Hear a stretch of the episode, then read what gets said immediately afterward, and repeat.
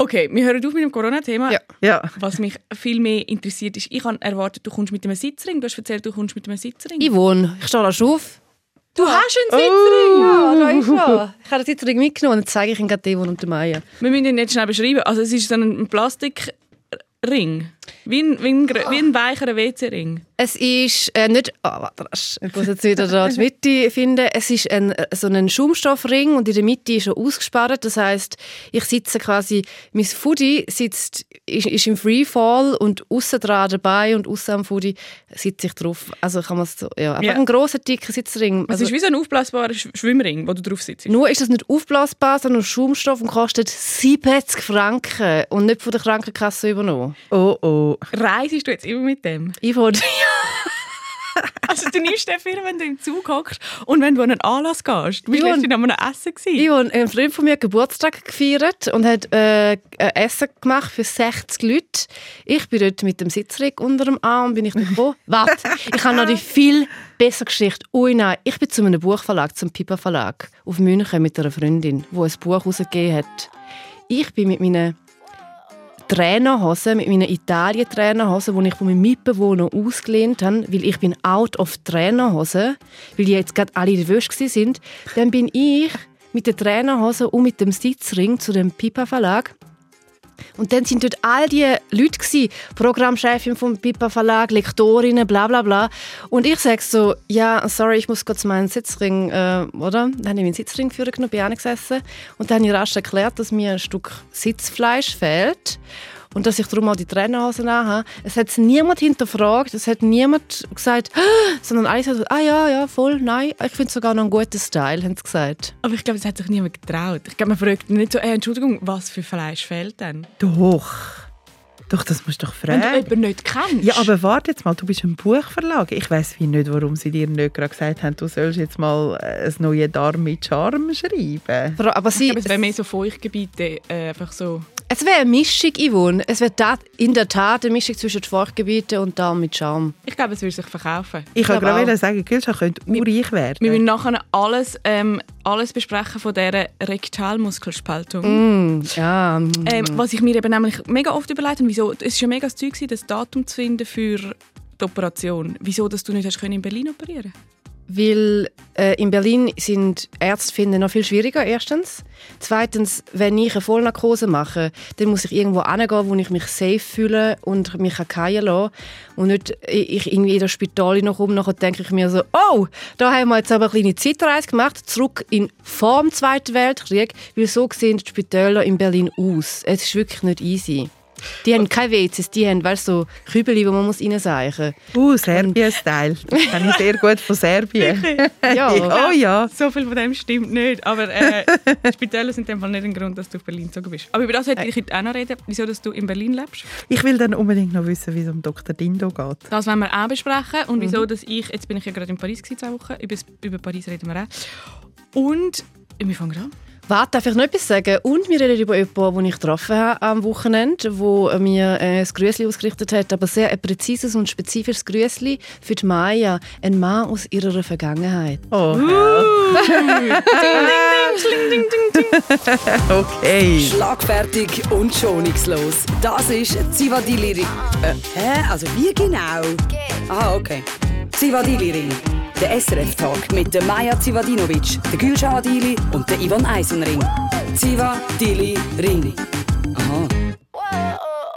Das ist die fünfte Folge Zivadili Ring. Ich bin Ivan Eisenring und vor mir sitzen Gülşah Dili und Maja Zivadinovic. Und in der aller, allerersten Folge von Zivadili Ring haben wir über die Gülşah ihre Analfissur geredet. Und sie hat alles erzählt, was für eine Challenge, nicht das Challenge genannt. Es ist nicht das Problem, was für eine Challenge du hast ähm, mit, dem, mit deiner Analfissur. Und jetzt endlich bist du operiert worden vor zwei Wochen. Eigentlich gerade direkt nach der letzten Sendung, zack, auf den Schragen zum Dr. Dindo. Was ist passiert dort und wie geht's? Ich habe Warte, dann... darf ich, sorry, Bitte, ja, bitte, ich muss Maja, schnell reinbrechen. Ja. Wie ist, ich will nachher auch über deine Analregion reden, weil wir ja irgendwie mühen. Aber ich will auch fest wissen, wie war der Moment, gewesen, wo du am Dr. Dindo gegenübergestanden bist? Ich bin ja nicht ihm gegenüber gestanden, ich bin ja gegenüber gelegen. Weil ich an den Dr. Dindo habe ich bis bis zu der Operation glaub, gar nicht gesehen. Ich bin reingekommen, äh, Spital zu mir und nachher war so eine Frau dort. Gewesen, an der Rezeption. Nachher schaut sie mich an, schaut sie auf den Namen und sagt sie so, hey, wie spricht man ihren Vornamen aus? Und ich so, ja, Gülscha, das Y ist einfach äh, das albanische Ü. Nachher schaut sie mich an und sagt so, also die Gülscha? Nachher ich so, ja, die Gülscha. Und dann hatte ich schon eine Freundin. Gehabt. Bevor ich in den OP-Saal kam, hatte ich schon eine Freundin, gehabt, die mir Decken gebracht hat, Socken. Sie hat mega gut für mich geschaut. Also das macht sie bei allen anderen auch. Aber wir sind wie so, wir haben auch gerade Duzis gemacht und dann war es gerade so eine schöne Situation. Gewesen. Super Story. Und dann ist der Dr. Dindo, glaube ich, nur rasch, ich glaube, der ist im Fall vor der Operation glaub, gar nicht zu mir gekommen. Aber was wirklich? Wir Aber haben ja schon alles besprochen. Wir haben schon alles, ich habe ja schon noch eine Voruntersuchung machen und so weiter. Okay. Das heisst, ich habe wie schon alles gewusst. Habt ihr mal über den Podcast geredet? Der Dr. Dindo und du? Hey, wir haben nie über den Podcast geredet, aber ein Patient von ihm, der mit, auf Instagram mit mir verbunden ist, Okay. hat gesagt so, hey, der Dr. Dino gefragt, ob er den Podcast gelesen hätte. Ja. Und er hat ihn gelesen. Uhu. Und ich muss ihn nächstes Mal fragen, wenn ich Nachuntersuchung habe. Er hat ihn gelesen und ähm, ich glaube, er hat, ich, also ich habe jetzt wie über eine dritte Person gehört, ich glaube, Freude, dass jemand so offen über so etwas redet und Okay. das mega enttabuisiert. Ja. Ja. Und ich meine, ich erzähle ja wirklich ohne Punkt und Komma und gern und allen. Und ich habe jetzt auch angefangen, allen ein Foto zu zeigen von meiner Operation, also meine Operationsnarbe, Wunde. Die ist ja klaffend und offen, die muss ja offen Okay. zuhalten. Okay, aber kommen wir schnell. Also nachher ist die Operation und dann ist alles gut gegangen.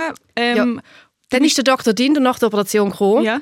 Und dort hat er ein bisschen streng geschaut. Dort hat er gesagt, oh, Frau Adili, es ist wirklich, wir haben wirklich müssen einen grossen Schnitt machen und viel wegschneiden.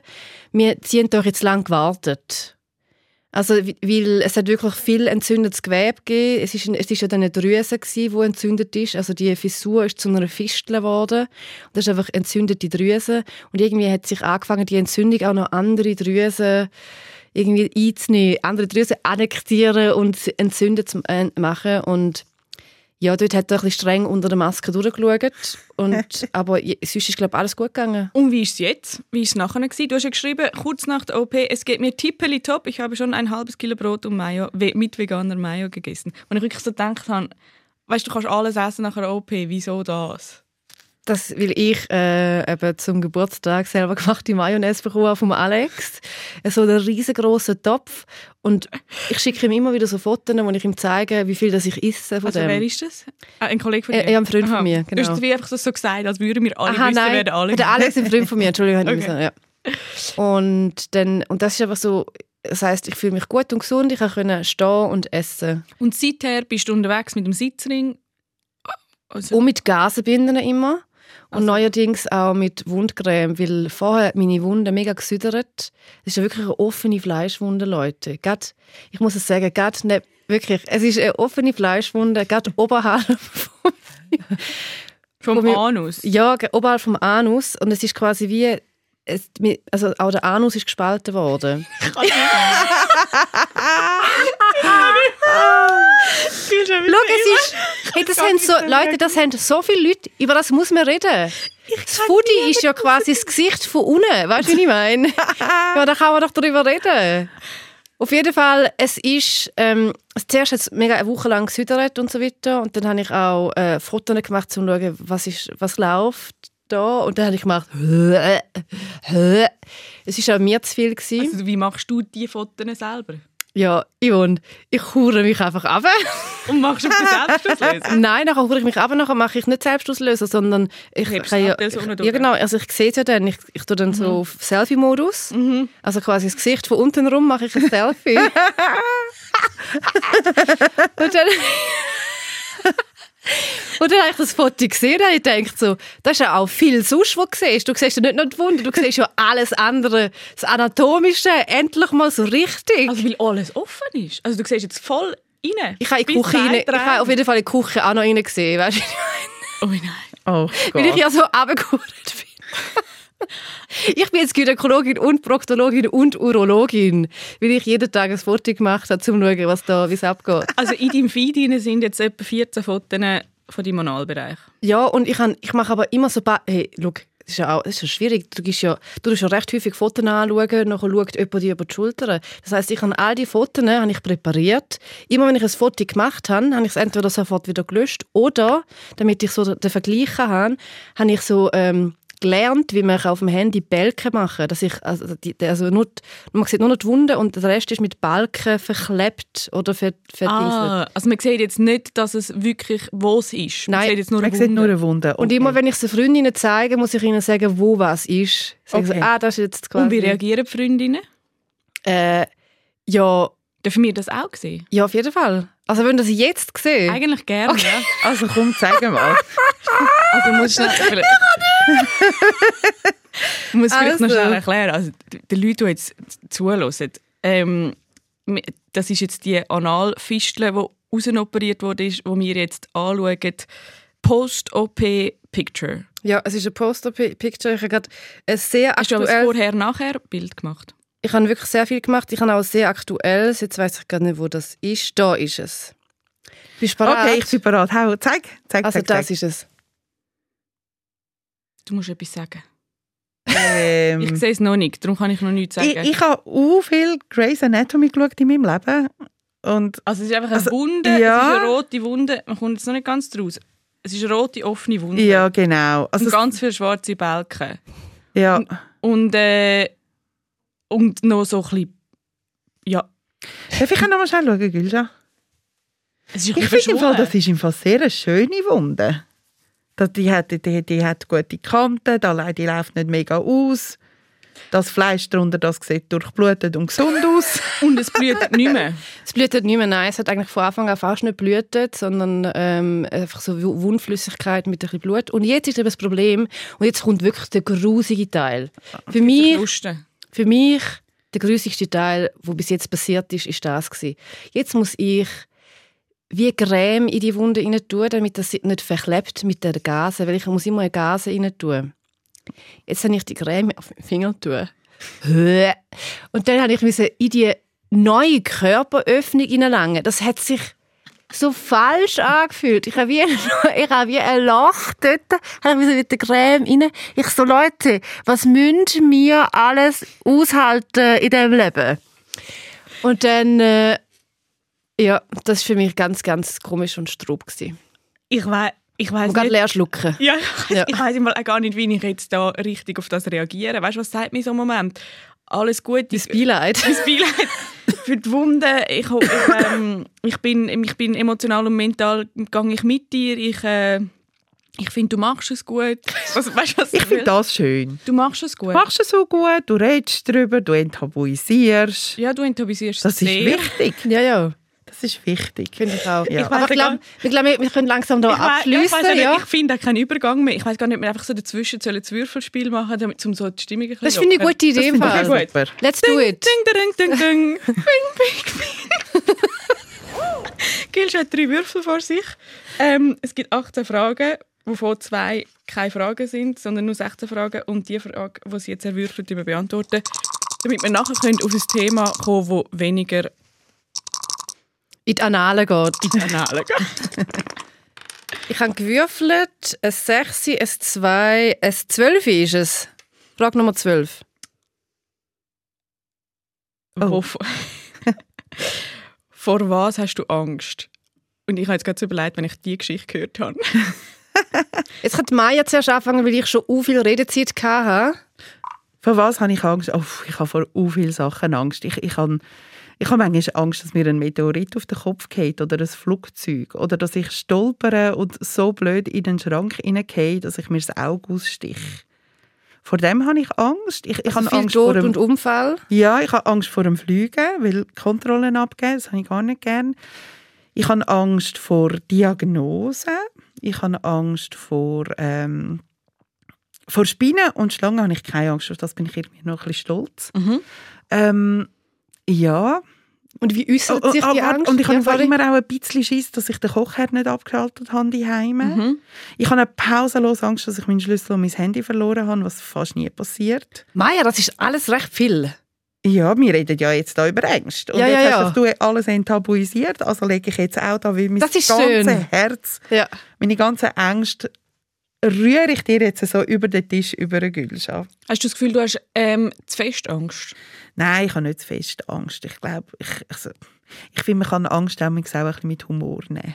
Aber wie äußert sich deine Angst, wenn du zum Beispiel zum, äh, Angst hast vor äh, es geht dir ein Meteorit auf den Kopf oder du hast Angst vor der Diagnose, dann ist das ja permanent. Nein, ist überhaupt nicht permanent. Ich laufe manchmal auf der Straße und dann denke ich, oh, jetzt geht mir vielleicht ein Meteorit auf den Kopf und dann finde ich so ganz kurz, oh, hoffentlich macht es das nicht und dann macht es ja nicht und dann ist es wieder gut. Und hast du dann aber auch so äh, also Herzrasen? Nein, nein, dort habe ich keine Herzrasen. Herzrasen habe ich einfach wirklich beim Fliegen. Und das sind aber verschiedenste Gründe. Ich habe einerseits habe ich total Angst vor Absturz. Und andererseits habe ich wirklich an jedem Gate das Gefühl, dass ich einen Terrorist sehe. Mhm, mm. Aber bei allen Sachen hast du Angst, dass dir etwas passiert?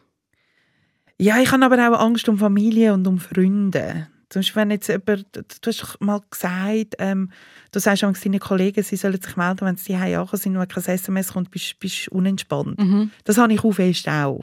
Also ich habe wirklich eigentlich fast mehr Schiss um andere als um mich. Also am meisten Schiss habe ich immer einfach um mein Kind. Mhm.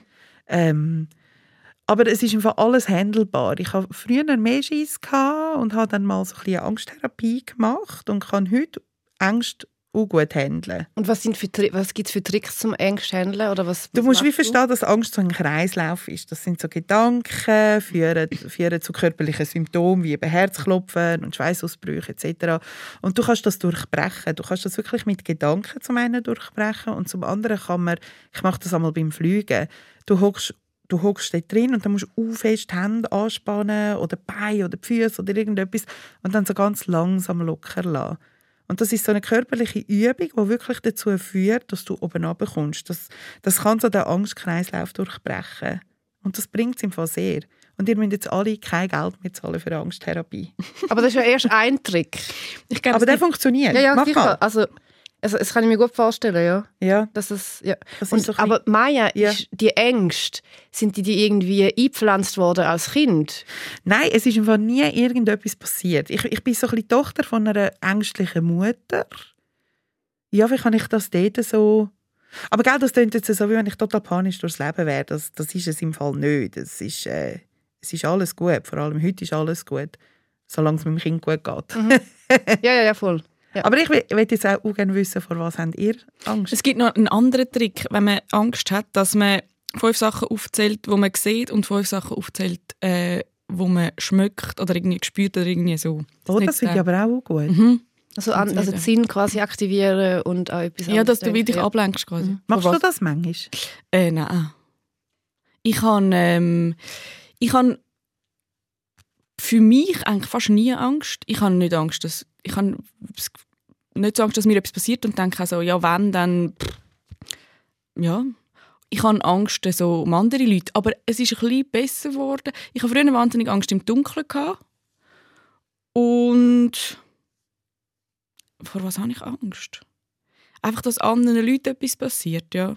Aber bei mir habe ich das Gefühl, habe ich fast so sehr eine naive äh, Risikofreudigkeit. Also ich habe wirklich so das Gefühl, so keine Ahnung, ich steige irgendwie bei jemandem hinten drauf auf den TÜV und dann fährt der viel schnell und ich denke, ja, es ist schon wirklich schnell gerade und so, aber ich habe null Angst, dass etwas passieren könnte. Aber wenn andere Leute, wenn sich, keine Ahnung, zum Beispiel meine Schwester äh, lange nicht meldet, dann habe ich Angst. Bist du so ein Teenager gewesen, der Autostopp gemacht hat? Nein, nicht so. Das hat es irgendwie dort schon, also hat es nicht so gegeben. Jetzt ist okay. Meine Mutter hat damals erzählt, sie hat in Dietiken geschafft und in Zürich gelebt. Und dann hat sie einmal, wenn sie irgendwie den Zug verpasst hat, auf Dietiken Auto gestöppelt. Ui. Das gibt es irgendwie gar nicht mehr so. Ich finde, Autostopp hat man wie so, als ich so Teenager war, nicht mehr so gemacht. Aber, aber wenn ich so jetzt denke, im Ausland und so, bin ich so sehr... Äh, also ich bin nicht naiv, ich bin schon, glaube vorsichtig. Aber, ähm, aber du vertraust so aufs Leben. Ich vertraue mega viel Dass das schon irgendwie safe ja. ist. Aber wenn das, ja. ja. genau. Wenn das irgendwie ganz kaputtes ähm, Schiff ist, das mich jetzt dort, weiß nicht, drei Stunden auf ein Insel bringen oder irgendein kleines Flü Flügerli, wo nur noch eins Propeller ich kann, wieso vertraue ich, das kommt alles gut. ich bin auch so, wo du gesagt hast, du hast Angst im Flugzeug und du, ja. du, du nicht gerne Kontrollen abgeben, habe ich so gedacht, ich gebe einfach gerne, wenn ich so in so eine spooky Situation komme, dass es mhm. schüttelt im Flugzeug, dann denke ich so, gut, vielleicht sterbe ich. So be it. Weißt du, was ich meine? Ich lade ihn einfach los, ich habe es ja eh nicht mehr in der Hand. Ja. Dann, dann stürzen wir halt ab und dafür, ja. Vor was Ist, hast äh, du Angst? Also ich habe so Angst wie so die, also die normalen Instinktsachen. Auf der, wenn es hoch ist, fühle ich mich so ein bisschen unwohl. Oder in einem dunklen Wald fühle ich mich unwohl. Aber sonst habe ich nicht irgendwelche Ängste. Oder weißt so, irgendwelche Drogen probieren, wo, wo, man, wo man so weiß, don't do it. Oder zum Beispiel, es, es ist ja so wie, man soll nicht LSD nehmen, weil sonst stürzt man sich dann von einem Balkon. Dort habe ich auch so Respektsachen. Aber es hat sich alles mega geändert, weil ich habe mal so ein Wochenende gemacht, wo man Ayahuasca, ich habe Ayahuasca mal ausprobiert und dort und von dem habe ich mega Respekt gehabt, weil man hört mega viel von dem, liest mega viel von dem, haben alle die Dokus gesehen, wo die Leute ausrasten, kotzen, irgendwelche Sachen gesehen, bla bla bla. Musst du vielleicht schnell sagen, was ist Ayahuasca? Ayahuasca ist so, äh, sind so, es ist so ein Gebräu aus zwei verschiedenen Wurzeln oder Lianen aus dem Dschungel und nachher kann man dort so, es ist so, macht eine Reise in sein Innere und kann dann, je nachdem, was man gerade für Probleme oder Herausforderungen hat im Leben oder was man gerade erreichen will, kann man das quasi wie mit dieser Substanz noch. Und dann, wie war es? gewesen? Und dann ist es eben so mega nicht spooky gewesen, sondern hey, es passiert, also weißt, man muss von nichts Angst haben. Es ist wie so, man kann alle, also man kann alles überleben. Es ist, für mich ist das wie so gewesen, hey, du kannst alles überstehen. Ist es, ist, ist es lässig gewesen? Es ist mega, ich bin eingeschlafen. Es war mega langweilig. Ich bin einfach eingepennt. ich habe es halt nichts gewürgt. Okay. Ich habe nicht irgendwie die Verbindung gespürt zu meinen Vorfahren. Gar nicht. Okay. sondern ich habe einfach geschlafen, während dass die anderen trömmelt haben. Aber man sagt auch, Pflanzen schafft auf verschiedene Arten und Weisen. Ja. Vielleicht, habe ich vielleicht ist beim Schlaf mega viel passiert. I don't know. Okay. Ich habe Angst vor äh, Horrorfilmen. Ich habe in meinem Leben einen einzigen geschaut und das war's. Wille? Wille Ja, das will ich Ähm, jetzt auch wissen. Texas Chainsaw Massacre. und zwar habe ich den geschaut, weil ich habe meine Maturaarbeit darüber geschrieben, über den Einfluss von Film auf Träume. habe ich den geschaut. Und ich habe ihn mit einem Kollegen zusammen geschaut und ich habe fast nicht mehr können. Also es ist ein Film, wo es einfach so Leute abmurksen. Also es macht eben- die Handlung ist gleich null. Es hat einfach einen komischen Creep und der murkst so eine Gruppe von Freunden ab. Und dann habe ich den mit einem Kollegen geschaut und er hat ihn schon gesehen und dann habe ich nicht mehr können und also dachte, okay, wie komme ich aus dieser Situation raus? Und sage so, hey, ich gehe aufs WC und dann dachte ich, gut, ich gehe jetzt einfach. Und dann sagt er, ah nein, ich tue auf Stopp drücken. Weißt du, nicht Oi, ja, ist klar.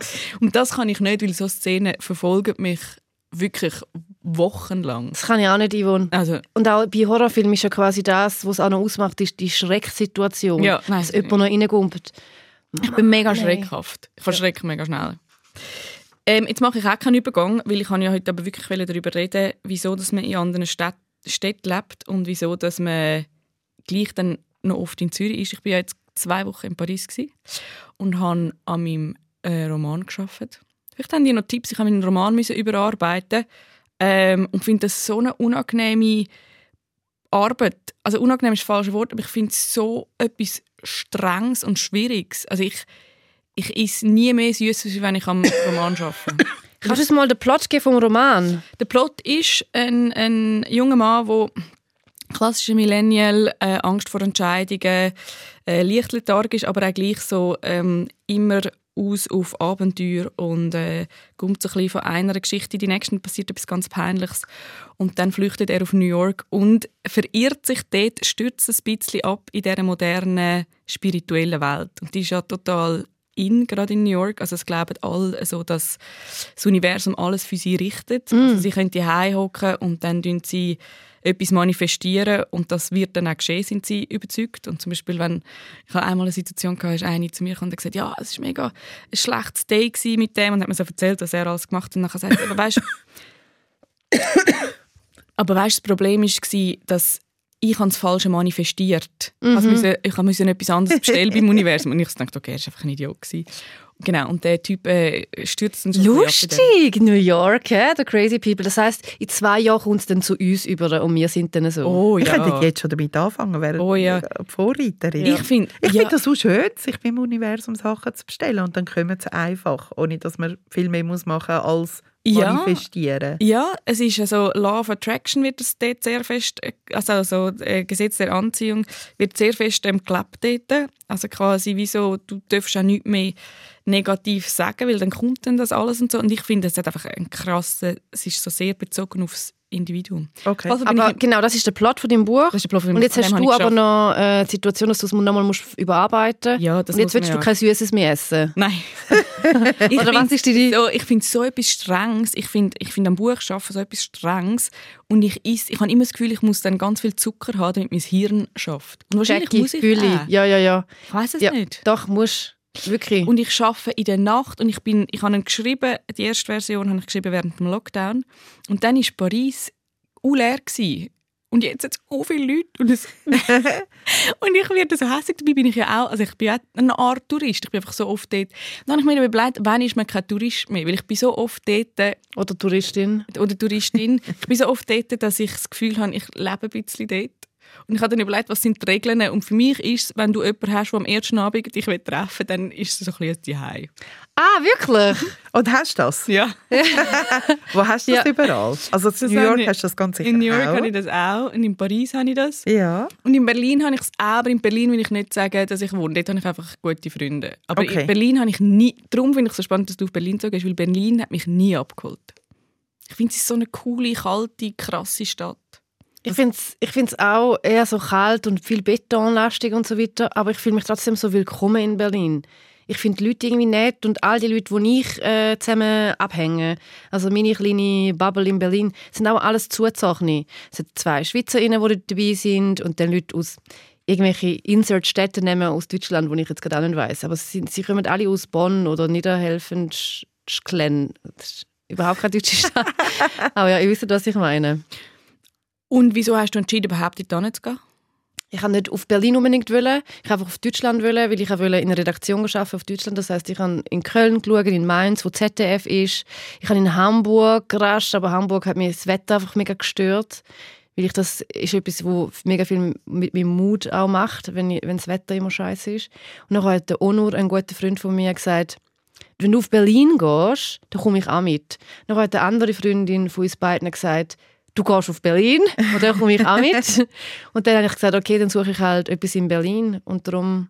Könntest du dir vorstellen, voll dort zu wohnen? Also jetzt bist du auch noch viel in Zürich. Hey, ich kann mir ehrlich gesagt nicht vorstellen, dort voll zu wohnen, weil da ist schon auch mega fest meine Base. All meine Freundinnen und Freunde leben da und da fühle ich mich sehr geborgen und auch, es sind so kleine Sachen, aber ich will nicht unbedingt in Berlin in ein Spital, weil ich mich dort nicht so, also ich fühle mich glaube ich nicht so sicher dann. Ich bin froh, dass ich da dann in mein Triemchen gehen. Hast Und ich weiß, was, weißt, da weiß ich, was schlecht läuft. Und in Berlin müsste ich wie neu lernen, was alles für schlecht läuft in den Spitälern. also glaubst du, du wirst nie auswandern oder voll neu wohnen? F- Also vielleicht doch, vielleicht so für zwei Jahre auswandern und dann aber sicher wieder zurückkommen. Das kann ich mir auch gut vorstellen. Ja. Hast du mal noch jemand anderes gelebt? Ja, zu Istanbul. Wie lange? Äh, ja, nein, nicht, nur Istanbul. Das war Istanbul und Side. Side ist so eine Touristenhochburg. Du schaust zu mir und machst es so, ich bin ja, aus der Türkei. Genau, genau, Ja. genau, genau, genau. Ja. Ich grosser Türken-Fan. Ja, du, das ist einfach so gewesen. Ich bin mal in die Ferien, habe mich sehr verliebt, bin heimgekommen, habe Job und Wohnung gekündigt, habe meinen Koffer gepackt und bin weg. Bin jung und weg und habe das Allergrößte gefunden. Ich bin dann schlussendlich ein Jahr in der Türkei gewesen. und muss sagen, es ist ein sehr lustiges Völkchen. Also hast du dich verliebt in jemanden oder in die Türkei? Beides. Beides, ja. Beides. Es ist beides auch gut gekommen. Und dann hast du dort natürlich auch gerade so wie Anschluss gefunden. Oder wie hast du dich Ja, ich, ich habe zurechtgefunden mich in einer ja neuen Stadt? wahnsinnig fest verliebt in diesen Typ und der Typ hat ja dort schon gewohnt und hat das Unfall gehabt und ich habe mich dann dort so reingesneakt und bin dann Reiseleiterin geworden. Also wir haben dann auch einen Strassenhund adoptiert. Also das, Oh, wow. ja, wie alt bist du der? Rambo, der Rambo. Er war ein Welpe. Ich, Nein, wie alt bist du dort? Gewesen? ich war dort 27. gewesen. Ah ja. okay. Ja. Und dann nach einem Jahr hast du gesagt, es ist gut, genug Sonne und Spass gehabt. Nach einem Jahr habe ich wie gewusst, Scheiße, ich bin nur gewaffnet, habe ein bisschen Callcenter geschafft und bin jetzt Reiseleiterin. Es kommt nicht gut, wenn ich mich nicht jetzt um irgendwie ein bisschen eine seriösere berufliche Zukunft kümmere. Und bin dann das einzige Mal in meinem Leben aus Vernunft heimgekommen und bin sehr lange sehr unglücklich gewesen. Und dann bin ich glücklich geworden. Und dann hast du dich aber getrennt von dem Typ. Ja, weil der hat nicht in die Schweiz wollen und ich wollte nicht in der Türkei bleiben und dann haben wir uns getrennt und haben aber immer noch Kontakt. Jetzt tue ich nochmal einen Mann aus der Vergangenheit Ja. von Ich der habe jetzt ein bisschen Angst. Nein, ich will noch schnell zuerst fragen. Okay, frag dich, du schon mal das Foto für das suchen. Ja, genau. Könntest du dir vorstellen, noch jemand anders zu wohnen? Hey, im Fall, ich, jetzt mit Kind gerade nicht, nein. Aber Einfach weil ich mich in der Schweiz, ich fühle mich nirgends so sicher wie in der Schweiz. Und ich bin nirgends so die wie in der Schweiz und ich bin auch gerne in der Schweiz. Nein, jetzt ist gerade die ganz fest da. Okay, jetzt hast du es von Ja, genau. Also, ich habe die Person habe ich an einer Veranstaltung gesehen am Freitagabend. Dann hat er mir gesagt so, ah ja, Maya kenne ich ja auch noch gut. Hey, mal... das, das, ist der, der, der ist super, der ist sehr, sehr lustig. Ähm, Scheiße, warte, mir ist der Name empfohlen. Okay, ich muss schnell sagen, die Gülscha streckt der Maya ein Foto von einem Mann entgegen, wo Simon. ich nicht kenne. Nicht den Namen nennen, Kann man es piepsen? es ist aber, es ist der Simon. Ja, das ist er, ja, genau. Und er hat eben gesagt, so, dass, ihr mal, dass er mal einen Crush auf dich hat. Ich auch ihn. Und ihr sind aber nie zusammengekommen? Ja, genau. Ja, okay. Wieso nicht? Ich weiß im Fall auch nicht. Das hat sich dann wie einfach nicht. Ja, Simon, gute Frage eigentlich. Wieso nicht? Aber er ist ja mittlerweile geheiratet, gell? Also so, also ich war auch ein bisschen angetrunken, Mai. Also okay. deep kann okay. ich jetzt nicht gehen. Wieso wird aus einem Crush manchmal eine Beziehung und manchmal nicht? Komm, komm, jetzt machen wir es wie New Yorker. Ich, ich hole jetzt damals das Universum als, als, als Board. Ähm, ich glaube, das Universum weiß schon, wer schlussendlich wo wie zusammengehört. Und äh, so lese ich das. Glaubst du an Schicksal? Ja, voll. Also du glaubst wie so, dass es nicht Zufall oder so kleine Sachen sind, sondern so, du, das wird sich regeln von einem Ja. Ich glaube im Fall auch wirklich, glaubst du das nicht? Ich glaube im Fall auch, ist das grosse Liebes-Happy End bei jedem. Das lasse ich mir nicht nehmen. Ist okay. Glaubst du auch an Schicksal? Also nicht an Schicksal, aber ich finde Fall etwas manifestieren, wenn du jeden Tag etwas dir sagst und sagst so, ich will auf jeden Fall beim Jan Böhmermann arbeiten, dann passiert das. Ihr seid genau wie meine Charaktere in meinem Buch. aber weißt, ich meine, du das, du ja quasi wie so, also ich bin ja nicht so ultra spirituell, aber ein bisschen spirituell bin ich schon und das ist, hat, hat mit Psychologie auch zu tun. Wenn du dir sagst, ich möchte zum Jan Böhmermann, dann ist er in deinem Kopf und dann tust du wie eher mal schauen, okay, was macht er und dann siehst du auch Sachen, die er macht die ganze Zeit. Also es ist wie so, du, wenn du etwas dir sagst die ganze Zeit, dann ist es zuvorderst vorne im Frontallappen rein und dann... Willst du beim Jan Böhmermann arbeiten? Ja. Was tun dir... ja. Ja. was tun dir manifestieren? Also was tun dir in euren Frontallappen? Nein, schau, ich Oder ins Universum, je nachdem, wie ihr das im Fall eben nichts, ich müsste mal anfangen mit dem. Ich müsste mal anfangen, auch jeden Abend mir fünf Sachen sagen, wo ich dankbar bin dafür. Das müsste ich mal anfangen. Aber ich bin dann am Abend, weißt, bin ich im Bett und schaue vier Stunden TikTok. Ich bin eher so eine. Leider. Vielleicht manifestierst du, dass du ein TikTok-Star mal wirst. Ja. Könnte, könnte sein. Dann werde ich reich und berühmt. Aber ich finde es noch schön, dass ihr so an Schicksal glaubt. Also ihr glaubt, es ist alles quasi also vorgegeben. Nein, also nicht, nein, das glaube ich nicht. Nein, Habt ihr auch manifestiert, dass wir einen Podcast haben? Das habe ich auf jeden Fall manifestiert, Yvonne. Seit ich dich kenne, ich denke. ja. Also du bist so, aber du bist so gar nicht, manifestieren bringt etwas. Auch nicht psychologisch. Doch, also ich mache, also psychologisch doch, voll. Ich glaube ganz fest daran, dass man sich immer wieder mal muss überlegen muss, was will man, was sind so Ziele, was sind Prioritäten. Ähm, ich mache sogar Ende Jahr, und ich mir wie das nächste Jahr so die Sachen aufschreiben, die ich erleben will. Und meistens, und dann schaue ich den Zettel nicht mehr an und dann schaue ich am Ende des Jahres wieder drauf und sehe, mega viel von dem Zeug, das ich aufgeschrieben habe, ist passiert. Ich glaube aber nicht so fest, dass das irgendwelche Magie ist, sondern dass durch das ich mir bewusst wird, was ich was ich wichtig finde, dass ich mehr in die Richtung laufe. Genau. Und ich glaube, man verzettelt sich sehr schnell. Und an das glaube ich voll. Ich glaube auch, am Universum ist scheißegal, ob ich beim Böhmi arbeite oder ob ich die Liebe von meinem Leben finde. Ich glaube aber, dass es wichtig ist für meine Psychologie, wie ich acte und handle. Das glaube ich eben auch voll. Ja. Also, und ich glaube, wenn ich mir dann immer wieder sage, ah, ich will das, dann bin ich auch offener. Wenn irgendjemand sagt, ah, ich habe jetzt Praktikum gemacht, dann lasse ich wie mehr an. Man ist wie mehr offen für das. Darf ich jetzt aber auch noch zurückkommen nochmal zum äh, im Ausland wohnen? Du wohnst ja an verschiedenen Orten, aber deine Base ist immer in der Schweiz. Meine Würdest du die Base irgendwann mal ja, ändern? New York tun? mhm. Also ich habe in den letzten Jahren ich habe immer so die Hälfte des Jahres im Ausland verbracht, aber habe immer, bin immer angemeldet in Zürich, weil ich auch immer da noch einen Wohnsitz hatte. Ähm, und ich würde das schon mal gerne ändern. Ja. Ich habe immer so etwa ein, so drei Monate bin ich in New York und drei Monate in Paris. Das stimmt nicht genau, so zwei, zwei und dann noch ein Teil, wo ich reise. Ähm, und ich könnte mir schon vorstellen, das mal sich ein bisschen verschiebt. Ich glaube, dass sich Zürich ganz aufgibt, wird nicht passieren, weil ich da einfach auch am meisten Freunde habe und Familie und so. Aber ich kann mir schon, ich will, also ich will sehr gerne in New York mal leben, zwei, drei Jahre, ja. Ich komme dich auf jeden Fall besuchen, Yvonne. Lässig. Auf jeden Fall. Ja, ähm, man kann uns auch schreiben, wo man sonst noch wohnen sollte. Wir sind eigentlich, eigentlich schon wieder am Ende. Ja. Ja. eben. Ich kann nämlich noch ein anderes Thema anschneiden, aber das mache ich beim nächsten Mal dann. Was für ein Thema tun wir nächstes Mal anschneiden? Jetzt kann ich es nicht sagen. Mach um sechs. Nein. Mach um Das sechs. Teasing. Nein. Doch. Nein. Okay, ich sage, welches Thema ich möchte nächstes Jahr, nächstes Jahr, nächstes Jahr in 14 Tagen besprechen. Und zwar werde ich über toxische Beziehungen reden, weil du, Gül, schon in der ersten Folge gesagt hast, und ich gefragt habe, was bereust du? Was ich nicht bereue, ist meine toxische Beziehung, was keine Antwort war auf meine Frage. Aber es ist eine spannende Aussage. Mhm. Über das wollte ich reden und über das, was du willst reden, sagst du dem Fall nicht. Ja, das sage ich dann nächstes Mal. Gut. Okay. Das war die fünfte Folge Zivadili-Ring. Man kann uns, bis es eine neue Ausgabe gibt in 14 Tagen, kann man uns auf Social Media stalken. Ähm, und man kann uns den Freunden und Freundinnen weiterempfehlen.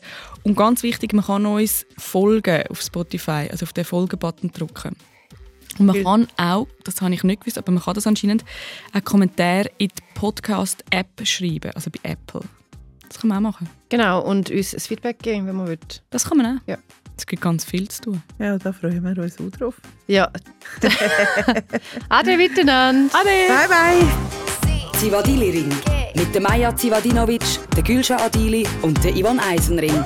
Alle Folgen auf srf.ch audio. Sounddesign Veronika Klaus. Produktion Anita Richner.